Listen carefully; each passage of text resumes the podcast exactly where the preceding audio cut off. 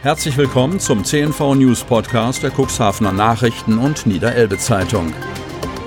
In einer täglichen Zusammenfassung erhalten Sie von Montag bis Samstag die wichtigsten Nachrichten in einem kompakten Format von sechs bis acht Minuten Länge. Am Mikrofon Dieter Bügel. Donnerstag, 29. Oktober 2020. Bevor es gleich losgeht mit den News, präsentieren wir Ihnen in eigener Sache einen kurzen Werbebeitrag. Du. Wer, ich? Ja du, komm her. Ich hab da was für dich. Was? So günstig? Psst. So günstig? Genau. Die besten Deals finden vor Ort statt. Exklusive Rabattangebote für Cuxhaven und umzu. Auf deinem Smartphone immer dabei. Jetzt neu. deich-deals.de Landkreis Cuxhaven wird zum Corona-Hotspot. Kreis Cuxhaven. Das ist ein deutlicher Anstieg im Vergleich zu Dienstag. 41 neue Corona-Fälle vermeldete Landkreis Cuxhaven. Der Inzidenzwert liegt jetzt bei 57,56. Cuxhaven gilt als Risikogebiet. Leider haben wir nun auch im Landkreis Cuxhaven den Inzidenzwert von 50 Fällen je 100.000 Einwohnerinnen und Einwohnern innerhalb einer Woche überschritten, bedauert Landrat Kai-Uwe Bielefeld in einer Pressemitteilung und fügt hinzu, ab sofort gelten daher die in der Landesverordnung vorgesehenen Beschränkungen für diesen Fall. Diese Entwicklung hat vor uns schon viele andere Landkreise getroffen. Wir folgen damit also einem bedauerlichen Trend. Am Mittwoch meldete der Landkreis 41 Neuinfektionen im Vergleich zu Dienstag. Das soll nach Informationen unseres Medienhauses auch daran liegen, dass in der Verwaltung schlicht nicht genug Personal vorhanden ist, um alle Zahlen schnellstmöglich zu erfassen.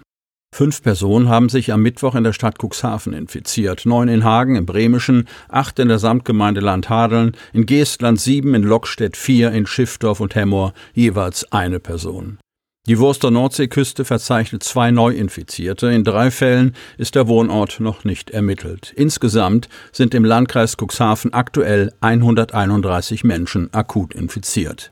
Nicht genügend Personal hat die Verwaltung auch bei so hohen Infektionszahlen, um die Kontaktverfolgung adäquat gewährleisten zu können und bittet deshalb die Bevölkerung um Mithilfe. Das Führen eines Corona-Kontakttagebuchs sei sinnvoll. Mit dem Anstieg der Infektionszahlen nehme auch die Möglichkeit deutlich zu, Kontakt zu einer infizierten Person zu haben und sich selbst zu infizieren. Nach Corona-Infektion einer Mitarbeiterin kein Infektionsgeschehen im Krankenhaus Landhadeln. Otterndorf.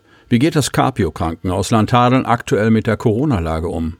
Die Otterndorfer Klinik ist gegenwärtig wieder für Besucher gesperrt. Aushänge am Eingang weisen darauf hin. Hintergrund sind die gestiegenen Infektionszahlen in der Region, aber auch die konkrete Ansteckung einer Pflegekraft, die sich frühzeitig mit milder Symptomatik habe testen lassen.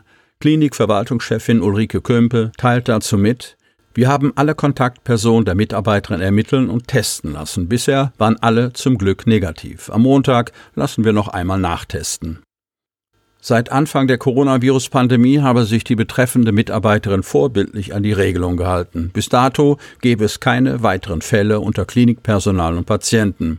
Das zeige, dass diese Ansteckung im privaten Umfeld erfolgt sein muss und nicht bei uns, zeigt sich Ulrike Kömpe erleichtert, dass ihre Klinik bislang von einem großen Infektionsgeschehen verschont geblieben ist. Das hätte zur Schließung des Hauses führen können. Am Krankenhaus ist man darauf eingestellt, vermehrt Corona-Kranke medizinisch zu versorgen. Am Sonntag sei der erste Patient mit einer Covid-19-Erkrankung seit Mai aufgenommen, mittlerweile aber in ein anderes Krankenhaus verlegt worden. Dabei handelt es sich um einen Reiserückkehrer jüngeren Alters mit Vorerkrankung. Aktuell läge eine ältere, ebenfalls vorerkrankte Patientin mit Covid-19 auf der Intensivstation. Die Capio-Klinik verfügt zurzeit über acht Intensivbetten, davon sind sechs auch sogenannte Beatmungsbetten. Bioceval investiert in zwei neue Filter. Cuxhaven. Im Hafen scheint die Sonne, doch ein altbekannter Geruch nach Fisch liegt in der Luft. Große Lastwagen rollen am frühen Morgen auf das Gelände der Firma Bioceval in der Neufelder Straße und beliefern das Fischmehlwerk mit frischen Fischresten. Bei Bioceval entstehen aus Resten der fischverarbeitenden Industrie verschiedene Fischmehle und Fischöle für Landwirtschaft, Fischzucht und Haustiere.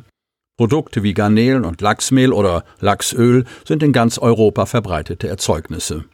Bei einem Gespräch mit Geschäftsführer Bode von Holten und Werksleiter Markus Beckmann wird die Frage geklärt, wodurch der Geruch entsteht und was unternommen wird, um die Luftbelastung zu minimieren.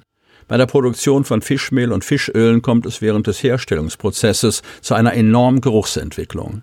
Zunächst werden die angelieferten Fischreste bei 95 Grad gekocht, um Keime abzutöten.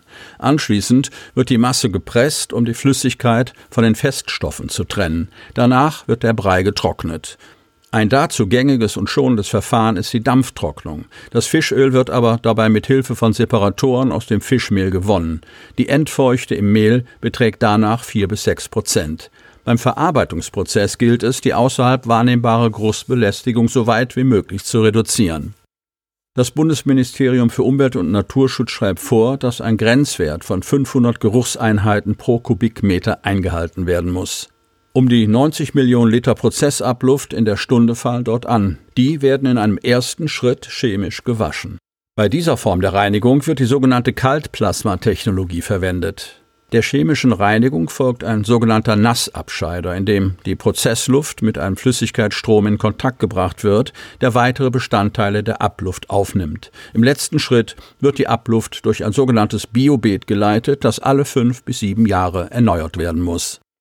Das Filtermaterial aus Wurzelholzfasern absorbiert im Idealfall die restlichen 35 Prozent Geruchsstoffe aus dem Abluftstrom. Natürliche Mikroorganismen im Filtermaterial werden so praktisch rückstandsfrei abgebaut. Einmal 470 Euro und monatlich 50 Euro mehr. Cuxhaven. Die Tarifverhandlungen für die rund 350 Beschäftigten des Cuxhavener Dosenfischherstellers Appel Feinkost sind abgeschlossen. Das teilte die Gewerkschaft NGG mit. Am Dienstag fanden in Bremen die Tarifverhandlungen für das Cuxhavener Werk statt. Trotz des vorangegangenen Warnstreiks hätten sich die Verhandlungen zäh durch den Tag gezogen, so die NGG. Erst in den Abendstunden konnte ein Abschluss erzielt werden. Danach erhöhen sich ab 1. Januar 2021 die Löhne und Gehälter bei Apple um 50 Euro pro Monat. Für Oktober 2020 wurde eine Einmalzahlung von 470 Euro netto für alle Vollzeitbeschäftigten vereinbart. Die Auszubildenden erhalten ab Januar 2021 in allen Ausbildungsjahren 75 Euro mehr Lohn und im Oktober 2020 eine Einmalzahlung von 250 Euro netto. Der Tarifvertrag läuft bis zum 31. März 2022. Der Tarifvertrag sei ein gutes Ergebnis, das beiden Seiten gerecht werde, erklärt Thorsten Ziert von der Gewerkschaft Nahrung, Genuss, Gaststätten, kurz NGG. Der Abschluss wäre jedoch in dieser Form nicht zustande gekommen, wenn die Beschäftigten nicht so geschlossen hinter uns gestanden hätten, so Ziert. Sie hörten den Podcast der CNV Medien, Redaktionsleitung Ulrich Rode und Christoph Käfer. Produktion Rocket Audio Production.